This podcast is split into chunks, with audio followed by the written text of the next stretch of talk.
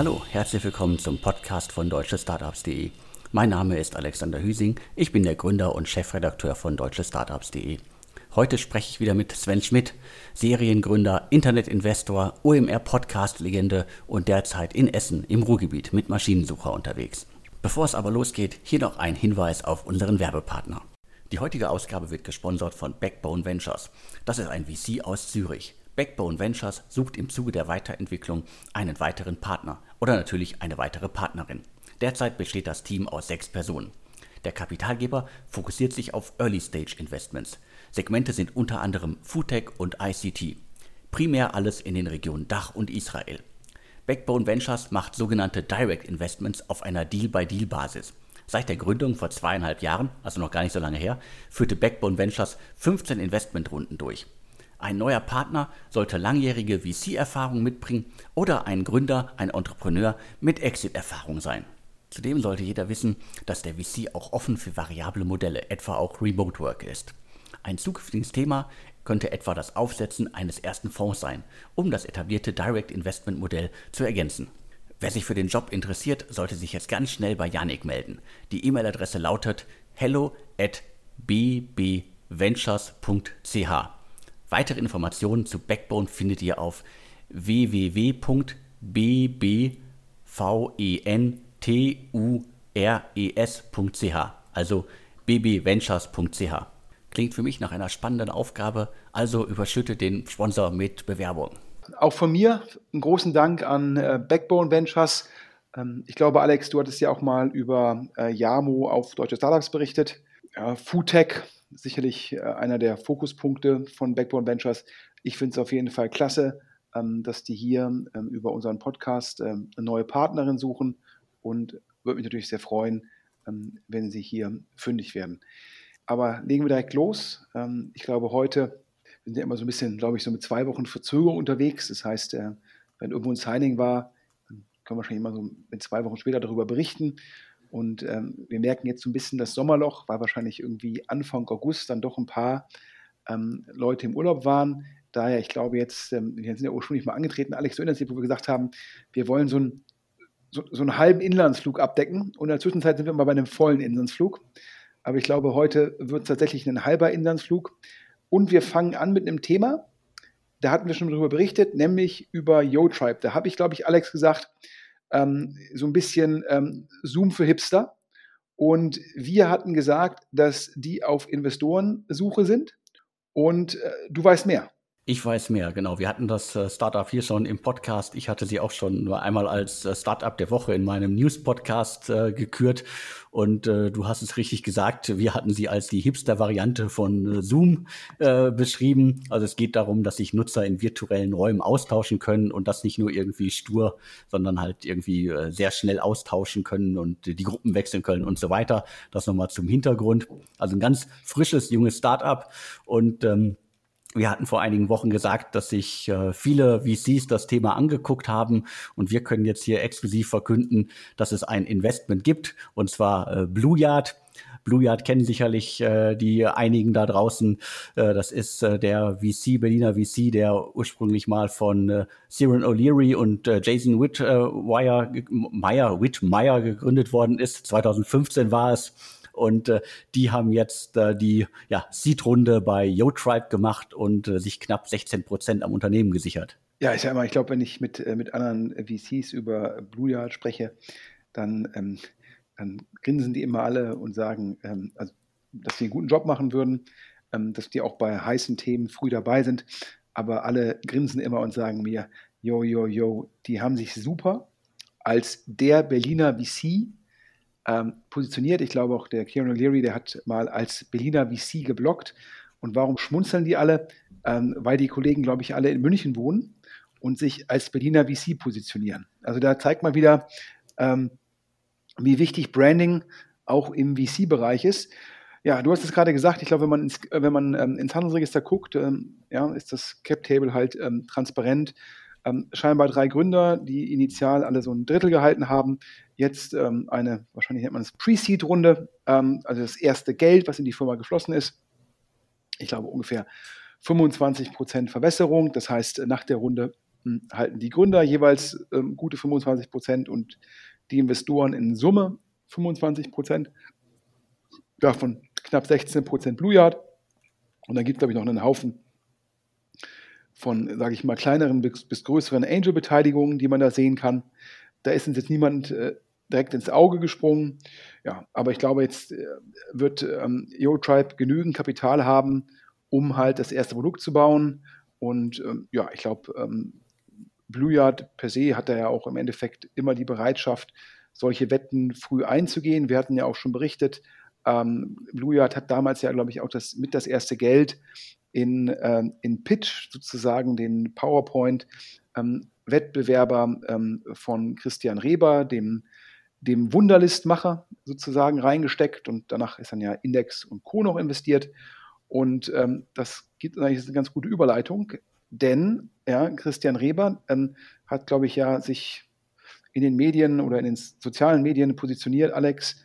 Und hier war irgendwie traurig, dass Microsoft, glaube ich, Wunderlist hat so ein bisschen auslaufen lassen und hat dann ja letztendlich ein neues Projekt initiiert, nämlich die Superlist-App. Ich glaube, er hat vorher sogar noch mal äh, öffentlich gemacht, er würde äh, sechs Wunderkinder oder Wunderlist, äh, das Tool von Microsoft, gerne zurückkaufen. Da hat er wohl aber keinen Erfolg gehabt und ähm, hat dann letztendlich relativ zeitnah angekündigt, äh, wir machen da auf jeden Fall äh, was äh, Neues, Altes. Also es äh, soll einen Wunderlist-Nachfolger geben, der dann passenderweise Superlist heißt. Also man bleibt irgendwie in dieser Thematik drin. Und äh, das ist jetzt schon ein paar Wochen her. Äh, ich glaube, in der Szene wurde sehr viel darüber gesprochen, weil es gibt da draußen halt sehr, sehr viele Leute, die Wunderlist äh, extrem genutzt haben und äh, die haben halt auch jahrelang einen guten Job gemacht. Und äh, bei Microsoft ist es so sang- und klanglos ausgelaufen und äh, ich weiß gar nicht, wo es überall integriert worden ist, technisch. Äh, es ist nicht, nicht weg, aber äh, sozusagen das, äh, das coole Startup, die coole Marke die, die viele Nutzer quasi auch geliebt haben, wirklich, die ist verschwunden. Und äh, Christian Reber hat äh, direkt gesagt, er macht da was Neues. Und äh, wie gesagt, schon ein paar Wochen her. Und wir können jetzt hier verkünden, er meint es ernst. Es wurde gerade frisch in Berlin die Superlist Software GmbH gegründet. Und äh, da ist äh, unter anderem natürlich Christian Reber beteiligt, aber es sind noch vier weitere beteiligt. Und äh, ich glaube, das hört sich nach einem ganz spannenden Konstrukt an. Da sind einige Leute drunter, die sechs Wunderkinder-Erfahrung haben. Und äh, unter anderem äh, Stefan Kiedel und äh, Marco Benjamin Kubota, die sind auch die Geschäftsführer des neuen Unternehmens. Der erste ist zuletzt bei AdBlock Plus und war früher auch bei Sechs Wunderkinder. Und äh, Marco Benjamin, ich glaube, den äh, bringen die ein, der ein oder andere kann den mit Movie Pilot, ja auch ein extrem tolles Startup, das in Berlin und äh, quasi als Ableger auch ähm, in den USA unterwegs ist oder war. Das ist ja geteilt worden, das Unternehmen. Und äh, dann gibt's noch äh, Marcel Keding, der war früher auch mal bei Sechs Wunderkinder und hat äh, zuletzt laut LinkedIn bei, bei GitHub sich um das Marketing gekümmert. Das heißt, wir haben jetzt schon einen CFO, einen äh, Gründer mit Geschäftsführererfahrung und einen Marketingmenschen. Und dann kommt noch äh, Brandon Arnold dazu. Der sitzt, wie es mir scheint, äh, im Silicon Valley und äh, scheint so ein bisschen sozusagen das äh, Programmiertechnische unter sich zu haben. Ja, sieht für mich so aus, als hätte Christian Reber das initiiert und hätte sicherlich ähm, für das Initiieren, für seine Produktideen, für, sein, für seine Marke, denn natürlich wird ein Produkt, was de facto Wunderlist folgt, von Anfang an mehr Aufmerksamkeit zugebilligt, auch durch die Involvierung von Christian Reber, ähm, der sicherlich auch ein sehr gutes Händchen für Produktdesign und Design im Generellen hat. Ja, und dann wahrscheinlich zum Schluss vier Gründer, die das Ganze wahrscheinlich zumindest operativ mit an, anschieben werden, wie du schon gesagt hast, einer wahrscheinlich so ein bisschen die CMO-Rolle, der andere so ein bisschen die CFO-Rolle, der nächste wahrscheinlich irgendwie die CTO-Rolle und dann wahrscheinlich noch irgendwie eine, eine Art COO. Und äh, sieht so ein bisschen aus, der eine sitzt, glaube ich, aktuell in Köln, der andere im Valley. Ähm, aber Mai, wir haben ja eben über Yo-Tribes gesprochen, ist ja auch das sicherlich eins der großen Themen aktuell, äh, Remote-Arbeiten, also oder irgendwie Working from Home. Und äh, sieht für mich so aus, als würde zumindest Superlist als, ja, ich sage jetzt mal, distribu äh, distribuiertes, äh, in Anführungsstrichen, äh, Startup loslegen, indem man halt überall auf der Welt verteilt ist, also Remote First.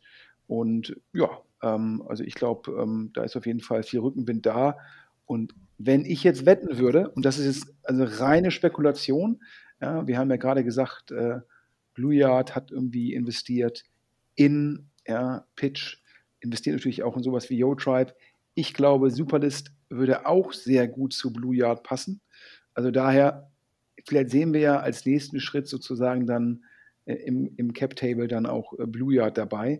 Ähm, schauen wir mal, aber auf jeden Fall ein spannendes Thema und ähm, gucken wir mal, ähm, was da die nächsten Schritte sind. Aktuell ist auf superlistapp.com immer noch sozusagen das Beteiligungsvehikel von Christian Reber im Impressum, aber das wird sicherlich ähm, zeitnah angepasst.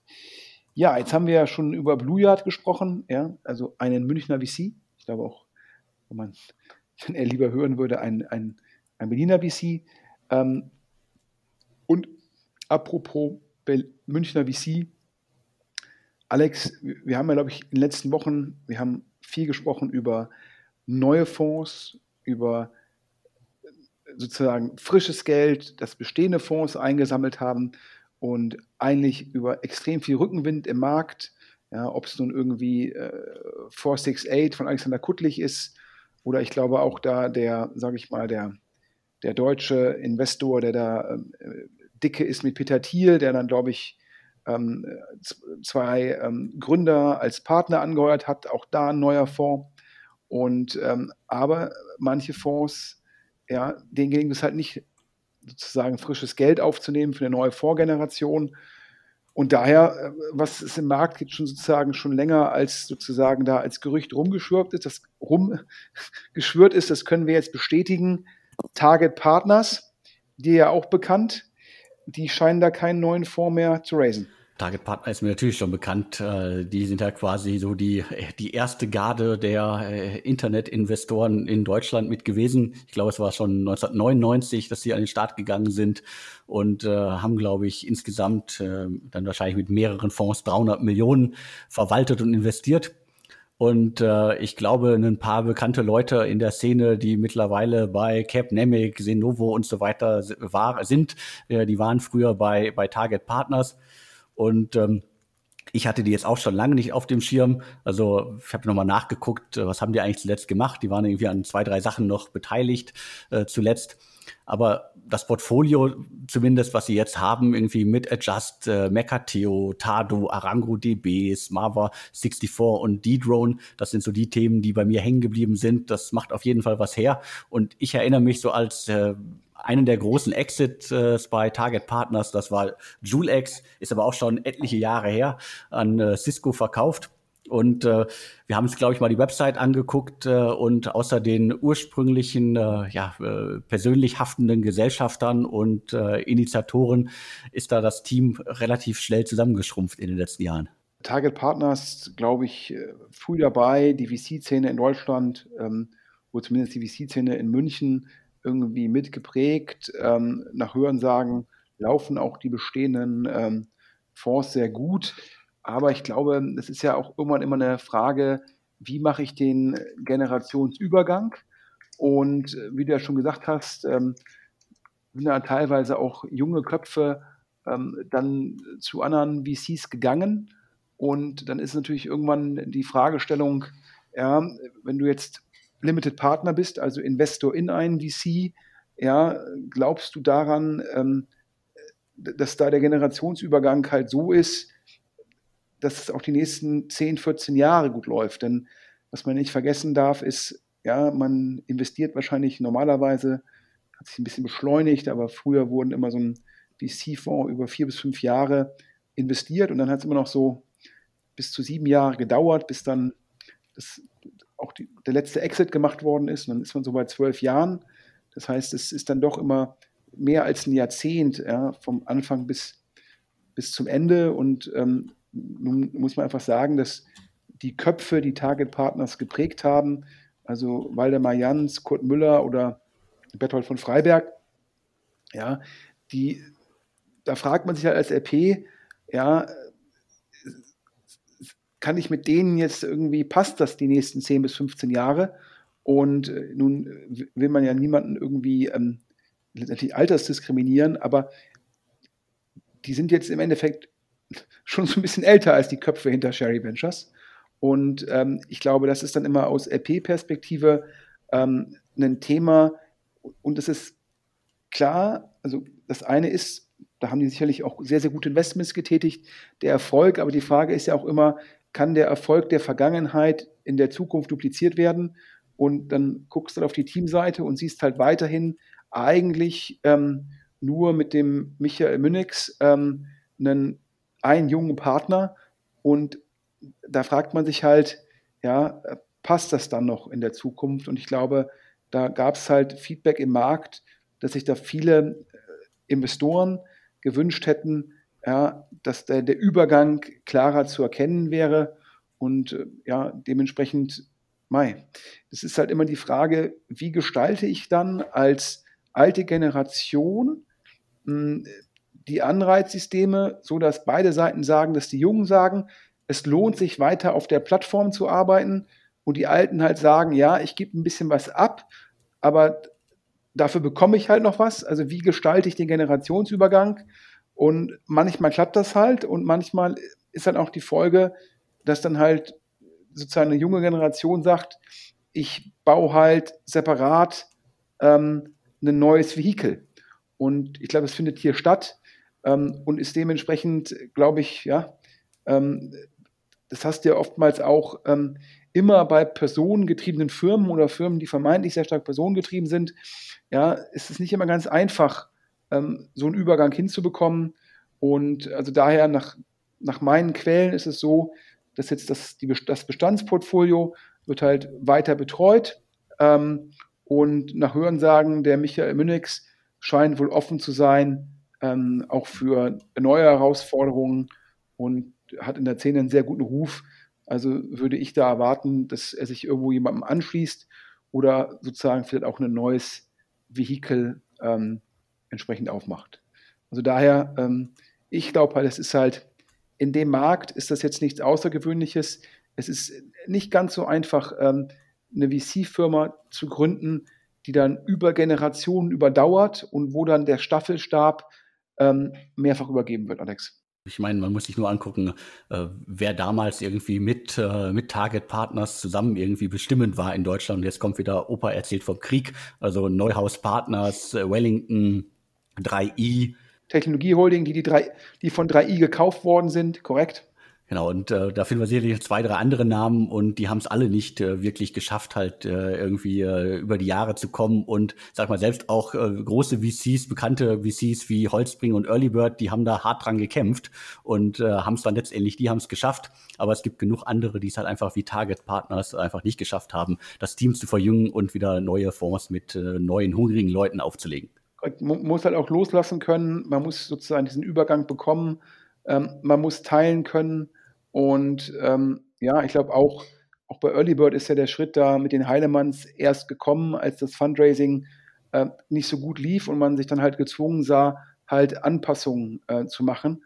Ähm, also auch da war es halt nicht ganz freiwillig, sondern man ist so ein bisschen geschubst worden. Und ähm, das, das zeigt dir halt einfach, dass ähm, ähm letztendlich dann, ja, dass die LPs halt sagen, ähm, dass, da müssen sie auf frisches Blut sehen. Das hat auch was mit Anreizsystemen zu tun und natürlich auch damit, dass halt, dass halt ein, generell das VC-Geschäft ja, viel, viel länger irgendwie dauert, als man vielleicht auf den ersten Blick denk, denkt. Man sieht oftmals irgendwie, ja, hier hat der VC ein Investment gemacht und drei Jahre später der Exit. Ja, total schnell, super, aber das, äh, ja, das kann richtig, richtig, richtig lange dauern und ähm, das ist da die Reflexion von. Ja. Die heutige Ausgabe wird gesponsert von Backbone Ventures. Das ist ein VC aus Zürich. Backbone Ventures sucht im Zuge der Weiterentwicklung einen weiteren Partner oder natürlich eine weitere Partnerin. Derzeit besteht das Team aus sechs Personen. Der Kapitalgeber fokussiert sich auf Early Stage Investments. Segmente sind unter anderem Foodtech und ICT. Primär alles in den Regionen Dach und Israel. Backbone Ventures macht sogenannte Direct Investments auf einer Deal-by-Deal-Basis. Seit der Gründung vor zweieinhalb Jahren, also noch gar nicht so lange her, führte Backbone Ventures 15 Investmentrunden durch. Ein neuer Partner sollte langjährige VC-Erfahrung mitbringen oder ein Gründer, ein Entrepreneur mit Exit-Erfahrung sein. Zudem sollte jeder wissen, dass der VC auch offen für variable Modelle, etwa auch Remote Work ist. Ein zukünftiges Thema könnte etwa das Aufsetzen eines ersten Fonds sein, um das etablierte Direct Investment Modell zu ergänzen. Wer sich für den Job interessiert, sollte sich jetzt ganz schnell bei Yannick melden. Die E-Mail-Adresse lautet hello at bbventures.ch. Weitere Informationen zu Backbone findet ihr auf www.bbventures.ch, also bbventures.ch. Klingt für mich nach einer spannenden Aufgabe, also überschütte den Sponsor mit Bewerbung. Auf ähm, zum nächsten Thema. Ähm, über die Firma hatten wir schon öfter berichtet, Alex. Ähm, es gab sogar mal, wir haben sogar einmal einen Sonderpodcast gemacht ähm, zu dem Investment von Sequoia, sicherlich ja, wahrscheinlich der führende VC weltweit, in die Firma Tourlane schon eine ganze Weile her gefühlt. Äh, Im vergangenen Jahr, äh, Tourlane hat da irgendwie einen extremen Lauf hingelegt und ich glaube innerhalb von äh, wenigen Monaten irgendwas um die 70 Millionen eingesammelt und insgesamt glaube ich 80 Millionen. Ähm, was muss man über die wissen? Wir haben sie immer so als äh, Reisebüro bezeichnet, als die Anlaufstelle für Traumreisen im Internet. Das war so, glaube ich, ihre Eigenbeschreibung und äh, dementsprechend äh, eins der gehyptesten Startups äh, in den äh, vergangenen Jahren in Deutschland. Durch den Einstieg von Sequoia quasi äh, geadelt, aber auch äh, quasi mit dem Tempo, das sie vorgelegt haben, einfach extrem gut unterwegs. Und äh, wird sicherlich nicht einfach gewesen sein für sie in den letzten Monaten, Corona-bedingt, äh, Travel Startup, das auch noch in so einem Premium-Segment unterwegs ist, aber äh, scheinbar gibt's ja da auch jetzt äh, Neuigkeiten. Wir haben ja darüber gesprochen, dass viele Startups von Corona sogar letztendlich profitieren, also klar, also Remote Work ähm, und auch äh, E-Commerce und sicherlich auch generell SaaS-Firmen sicherlich durch Corona Rückenwind und dass natürlich Reisefirmen äh, und natürlich Eventfirmen von Corona sehr hart getroffen sind. Und ich glaube, äh, dann äh, Tourlane nochmal mit am härtesten. Wieso? Tourlane versucht ja im Endeffekt die Erstellung von Individualreisen im höheren Preissegment zu standardisieren, automatisieren, digitalisieren. Ähm, und das sind dann ja eigentlich immer per Definition grenzüberschreitende Reisen, also keine Ahnung, der Europäer, der eine Safari im, im südlichen Afrika macht, ähm, oder der Amerikaner, der dann eine, eine, eine, Fernreise macht. Und das versuchen die halt äh, abzubilden. Und generell ist es aktuell einfach überhaupt sehr schwierig, so eine Reise zu machen, aufgrund der, der Reisebeschränkungen. Ähm, und das heißt, kurzfristig schon mal ist, ist das desaströs, aber auch mittelfristig ist es meines Erachtens durchaus herausfordernd, denn ähm, das sind ja, glaube ich, so Reisen, die dann so einen Gesamtticketpreis haben von 8.000, 9.000 Euro. Ähm, das ist also, sage ich mal, äh, gehobener Mittelstand. Und ist so ein bisschen die Frage, ähm, wann ist A, dieses, dieser dieser Reisemarkt für solche Fernreisen, individuellen Fernreisen wieder da? Und B, wenn er da ist, ja, wie gut geht es sozusagen der Kundenzielgruppe von, ähm, von Tourlane? Können die sich das weiter in dem Umfang leisten? Und wenn die jetzt zum Beispiel die Frequenz von solchen Reisen runterfahren, dann hat Tourlane halt potenziell die Problematik, dass die Berührungspunkte zu den Kunden abnehmen und dass dann wieder die Abhängigkeit von Google weiter steigt. Also ich glaube, ähm, ja, kurzfristig, wie für viele andere Reisefirmen, ähm, Corona natürlich katastrophal für Tourlane, aber es wirft meines Erachtens auch ähm, mittelfristig durchaus Fragen auf, wann ist das Geschäft wieder so da, wie es potenziell bis Ende letzten Jahres, Anfang diesen Jahres da war, wo unglaublich viele Rückenwinde da waren und lässt sich das duplizieren. Und du hast schon gesagt, ich glaube, Tourlane ähm, hatte ja irgendwie Holzbrink, dann Spark Capital, auch ein sehr angesehener Investor aus den USA, ähm, dann nach Hörensagen über Johannes Reck die Intro zu Sequoia, also Johannes Reck, der, der Get Your Guide Gründer, und dann das Sequoia Investment, dann hat Sequoia nochmal nachgelegt, ähm, um dem Team sehr, sehr aggressives Wachstum zu ermöglichen. Auch die USA-Expansion letztes Jahr angegangen, ja, um halt in dem Markt, wo dann halt teilweise für kurze Reisen aufgrund der knappen Urlaubstage sehr viel Geld ausgegeben wird, um den Markt auch zu adressieren. Ähm, und ja, und dann halt, wie gesagt, Corona. Und jetzt können wir hier exklusiv verkünden, ähm, gut fürs Team und aber ähm, wer jetzt meine, unsere Podcasts hört und dann noch additiv meine auf OMR weiß, dass ich da dachte, genau das hätte verhindert werden müssen. Ähm, es soll eine neue Runde geben bei Tourlane und zwar auf der letzten Post Money. Das heißt, die Bewertung von Tourlane wird nicht angepasst. Ja, das heißt, die Bewertung bleibt stabil.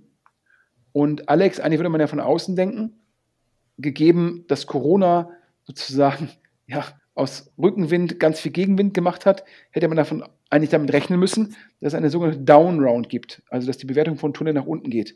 Das wäre wahrscheinlich auch, hätte wahrscheinlich auch getippt. Hätte ich auch getippt, klar, das würde mich jetzt nicht wundern. Äh, ist halt nun mal auch der, der Marktlage geschuldet und dass vielleicht das Geschäftsmodell sich gar nicht mehr so entwickeln kann, wie man das mal beim letzten Mal gedacht hat. Und nach uns vorliegenden Informationen gibt es halt jetzt die Runde auf der letzten Post, also keine sozusagen Anpassung der Bewertung nach unten. Ähm, und wieso? Ähm, ja, weil man bekäme halt die Runde gematcht. Also sprich, es greift dieses KfW Capital Kriterium und auch wenn jetzt potenziell Spark und Sequoia äh, kein Matching bekommen, kann dann wiederum Holzbrink, die Holzbrink-Fonds und die deutschen Fonds können mit 70 Prozent gematcht werden, sodass insgesamt potenziell 50-50 ähm, zustande kommt, also 50 Prozent privates Geld, 50 Prozent staatliches Geld. Und dann ist es halt das Anreizsystem der Bestandsinvestoren so, ja, wir lassen die Bewertung hoch, wir machen keine Downround, Downround führt nur zu Problemen, dann greifen potenziell irgendwelche Vertragsklauseln, dann müssen wir die Firma runterbewerten, dann müssen Optionen neu bepreist werden und diesen ganzen Problemen erledigt man sich, indem der Staat sozusagen jetzt angeblich die Hälfte der Runde macht. Und weil der Staat das tut, können, wird dann eine Bewertung festgesetzt, die meines Erachtens nach nicht marktgerecht ist. Und das zeigt dir wieder, die Problematik sozusagen ähm, von Anreizsystemen. Ich glaube, Holzbrink hatte ursprünglich mal gesagt, ja, mit dem Matching. Hm, hm, hm. Und jetzt scheint sich doch dafür zu entscheiden. Und äh, wie gesagt, da werden halt Portfoliofirmen geschützt, ja, zugunsten von irgendwelchen VCs. Ähm, und das finde ich persönlich, ja, also äh, finde ich nicht in Ordnung. Kann ich verstehen. Da sind wir dann beim Thema Wettbewerbsverzerrung durch äh, staatliche Gelder. Korrekt. Absolut. Manche andere Firmen, die dann die VCs nicht haben, kriegen das nicht. Das heißt, findet eine einseitige Bevorzugung von Startups statt. Zweitens werden Steuergelder aufgebracht ähm, zu nicht marktgerechten Bewertungen. Auch das ist problematisch. Und vor allem ist es auch sozial ungerecht, weil es dann halt irgendwelchen Investoren und Partnern von Sequoia, Spark Capital und Holzbring Ventures zufließt. Und ähm, da bin ich der Ansicht, ähm, das, das, das kann so nicht sein. Ähm, wir, wir reden immer darüber, dass ähm, wir eine Leistungsgesellschaft sein sollen, die sozusagen äh, die sozial Schwachen schützt. Ähm, und hier ist es genau umgekehrt. Hier wird Geld de facto von den sozial Schwachen gegeben, äh, um es dann potenziell Partner in den eben genannten VC-Firmen zu geben, ähm, mittelbar. Und das finde ich nicht angemessen. Und also dementsprechend, wenn da die uns, uns vorliegenden Informationen stimmen, ist es, ähm, also finde ich das nicht gut. Aber Alex, zum nächsten Thema. Wir hatten ähm, vor kurzem exklusiv verkündet, dass einer der Partner, sozusagen, man könnte fast sagen, die Nummer zwei äh, von Atlantic Labs, also die Nummer zwei hinter dem Berliner Super Angel Christoph Mehr, der Herr Klein, was eigenes macht, korrekt? Genau, das hatten wir verkündet vor einigen Wochen. Also Jens Philipp Klein war, glaube ich, unsere Ansage, äh, verlässt Atlantic Labs und äh, versucht, was Neues aufzubauen. Und du weißt jetzt, was es ist. Genau, äh, wir können jetzt hier verkünden, das haben uns auch äh, mehrere Hörer da draußen äh, zugespielt in den vergangenen Tagen. Und wer sozusagen weitere Infos nicht nur zu dem Thema, sondern zu allen anderen Themen hat, schreibt immer fleißig an äh, podcast.deutsche-startups.de. Aber zurück zu Jens Philipp Klein. Er startet wahrscheinlich in München Rethink Mobility Und äh, damit sind wir beim Thema. Es geht um einen äh, Fonds, einen Venture Capital Fonds, der sich auf äh, Early Stage Mobility Themen fokussiert. Und äh, das ist das neue Vehikel. Und es gibt sogar schon eine Website unter rethinkmobility.de. Kann man sich schon ein paar Sachen angucken. Also kurze Selbstbeschreibung, worum es geht. Also scheinbar ist äh, Jens Philipp da auch schon im äh, Fundraising unterwegs und äh, kann zumindest da auch auf, der, auf die Website verweisen manche Fonds gehen, manche Fonds kommen. So ist das in dem Geschäft. Und ähm, ich habe mich so ein bisschen gefragt, ja, ähm, ist das jetzt ein Thema, ähm, was noch kommt oder was schon da ist? Also es ist natürlich schon ein Bereich, wo schon viele VCs investieren, wo ja auch schon viele Themen letztendlich ähm, besetzt sind. Ähm, aber vielleicht ist es eine der großen Herausforderungen und vielleicht macht es daher Sinn, ein Vehikel aufzusetzen, ähm, was sehr, sehr vertikal fokussiert ist. Ähm, ich persönlich finde es immer besser zu sagen, ich mache halt sowas wie, ähm, wie jetzt so ein Point 9, die halt sagen, wir machen halt irgendwie Marktplätze und SaaS und sich nicht so auf einzelne Themenbereiche festlegen, sondern eher letztendlich auf Geschäftsmodelle, wo sie sagen, die eignen sich besonders für Risikokapital. Ähm, denn dann kann ich mich halt sehr, sehr nachhaltig aufstellen. Also sprich, dann kann ich halt äh, unter diese, diese beiden Ansätze kann ich dann halt die Themen, die dann kommen, subsumieren. Und ähm, ich bin mir halt nicht ganz so sicher, ja, ist das jetzt wirklich Re Rethinking Mobility? Ist das ein Thema für die nächsten 20, 30 Jahre? Oder ist es halt so, dass in fünf bis sieben Jahren die Gewinner feststehen? Und ich glaube immer, dass man sich so aufstellen sollte, ähm, dass so eine Firma längerfristige Perspektive hat. Auf der anderen Seite kann man natürlich mit so einem unglaublich klaren Fokus sich potenziell gegenüber Gründern als jemand positionieren, der halt additiven Wert stiftet und schon im Endeffekt unglaublich viele äh, Erfahrungen hat in dem einen Segment. Also daher gibt es da wahrscheinlich Pro, Pros und Cons, ähm, aber auf jeden Fall klasse, dass wir jetzt immer mehr sozusagen auch neue Fonds sehen, dass Leute aus bestehenden erfolgreichen Vehikeln rausgehen, um was Neues aufzusetzen und dabei ja in der Zwischenzeit wirklich die ganzen Bereiche Pre-Seed, Seed, Series A, Series B ähm, gut abgedeckt werden. Man muss sagen, aktuell im Impressum noch Berlin, aber wir haben München gehört, oder? Richtig, wir haben mehrmals München gehört. Die, die Verbindung kriege ich jetzt äh, auch nicht hin, aber äh, das, das scheint sozusagen äh, das, das Thema zu sein, äh, München statt Berlin. Und ja, klar, ich kann, äh, Mobility ist auf jeden Fall derzeit ein großes Thema, aber wir haben natürlich gerade irgendwie beim Thema Logistik und äh, so klassischer Mobility, Automotive in den vergangenen Jahren halt schon extrem viel gesehen. Ich bin gespannt, was da noch alles kommen kann und äh, wo letztendlich dann Rethink Mobility dann genau investiert. Apropos München, und eben haben wir auch über Holzbring Ventures gesprochen und da haben wir mit, mit Robbie Meyer jetzt einen, einen Partner, der, glaube ich, noch im letzten Jahr versucht hat, ähm, SPD-Bundesvorsitzender zu werden. Ähm, was ich jetzt persönlich glaube, ich äh, Hörer, ähm, die jetzt schon mehrere Podcasts von mir gehört haben, können sich vorstellen, dass ich jetzt ähm, nicht so staatsgläubig bin und dementsprechend äh, auch immer eher für eine geringere Staatsquote äh, plädiere und dementsprechend schon fast per Definition äh, nicht SPD-nah bin. Aber es hätte mich natürlich sehr gefreut, wenn der Robbie Meyer ein SPD-Vorsitzender geworden wäre, ähm, denn ich glaube, das hätte der SPD, glaube ich, äh, sehr geholfen. Leider hat das nicht geklappt und dann ist er halt irgendwie viel umworben gewesen und dann jetzt Partner bei Holzbrink geworden. Ähm, ähm, wahrscheinlich irgendwie ähm, der, der für, das, für eine höhere Lebensqualität sprechende Job. Ähm, dennoch schade, aber jetzt sieht es für mich so aus, als hätten wir demnächst eine Gründerin für die SPD im Bundestag, Alex, oder?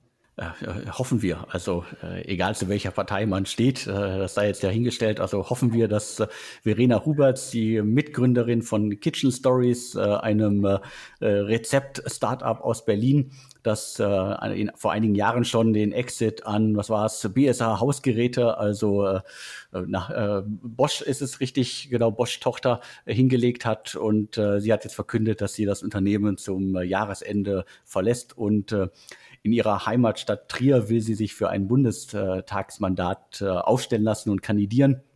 Und ich habe mir diesen, wenn ich den Wahlkreis richtig verstanden habe, Wahlkreis mal angeguckt.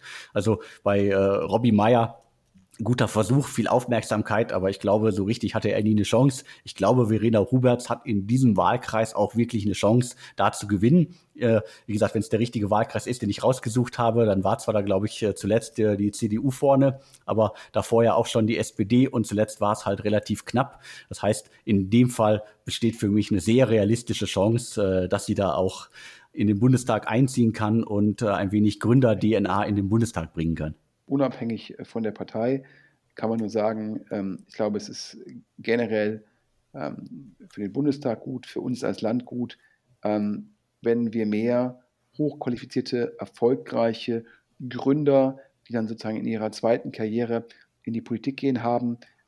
ich glaube, ich kenne jetzt die Verena Huberts nicht, aber ich glaube, an der WU studiert, dann sehr erfolgreich Kitchen Stories ähm, gegründet und scheinbar immer schon in der SPD ähm, aktiv, ähm, aktiv gewesen.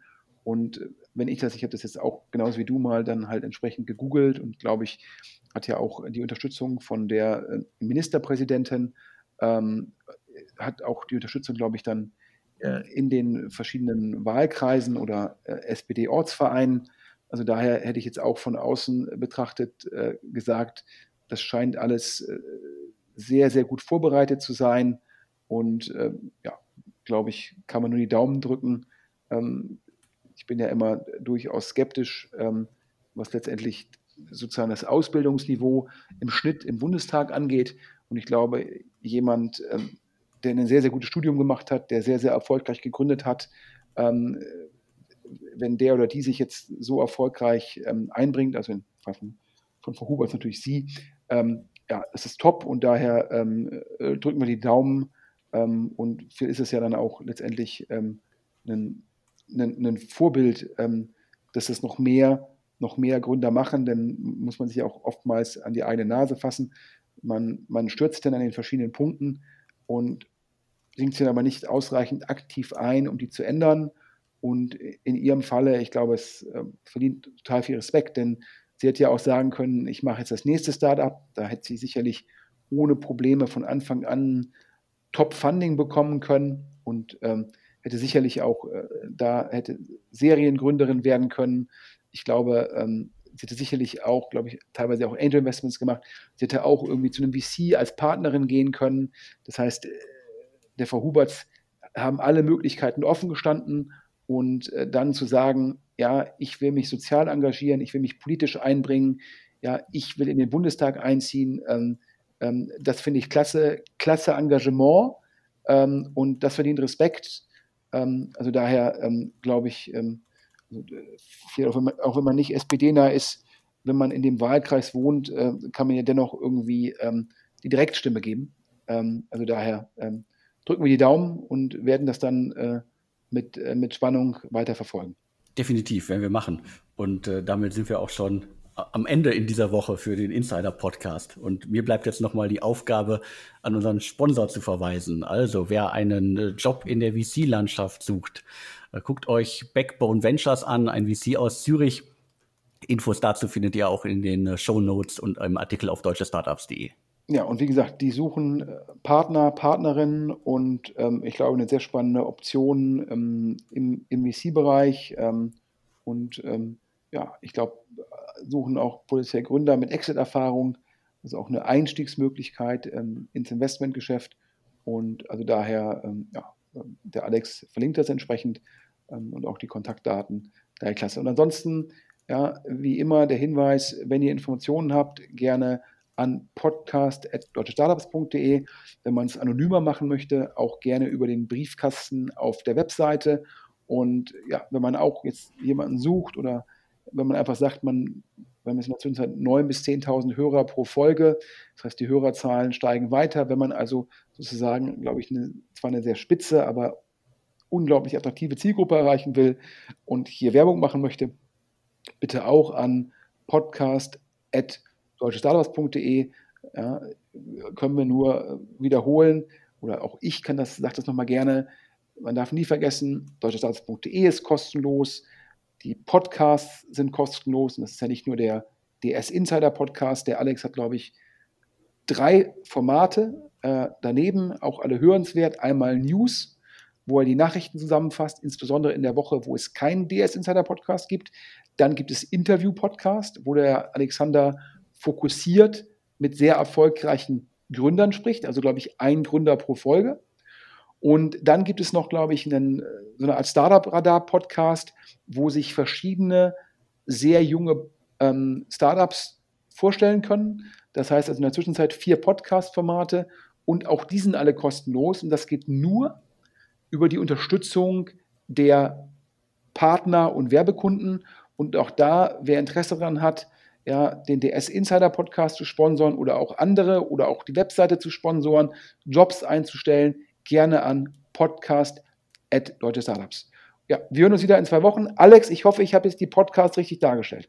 Du hast auf jeden Fall alles richtig dargestellt. Das sind die vier Formate, die unter dem Deutsche Startups-Label äh, derzeit laufen. Und äh, du hast es gesagt, wir brauchen äh, Unterstützung in Form von Werbung. Und äh, wer Werbung schalten möchte, meldet euch. Ja, vielen Dank und allen noch einen guten Wochenstart. Ja, von mir auch vielen Dank. Und mir bleibt nur noch zu sagen und tschüss.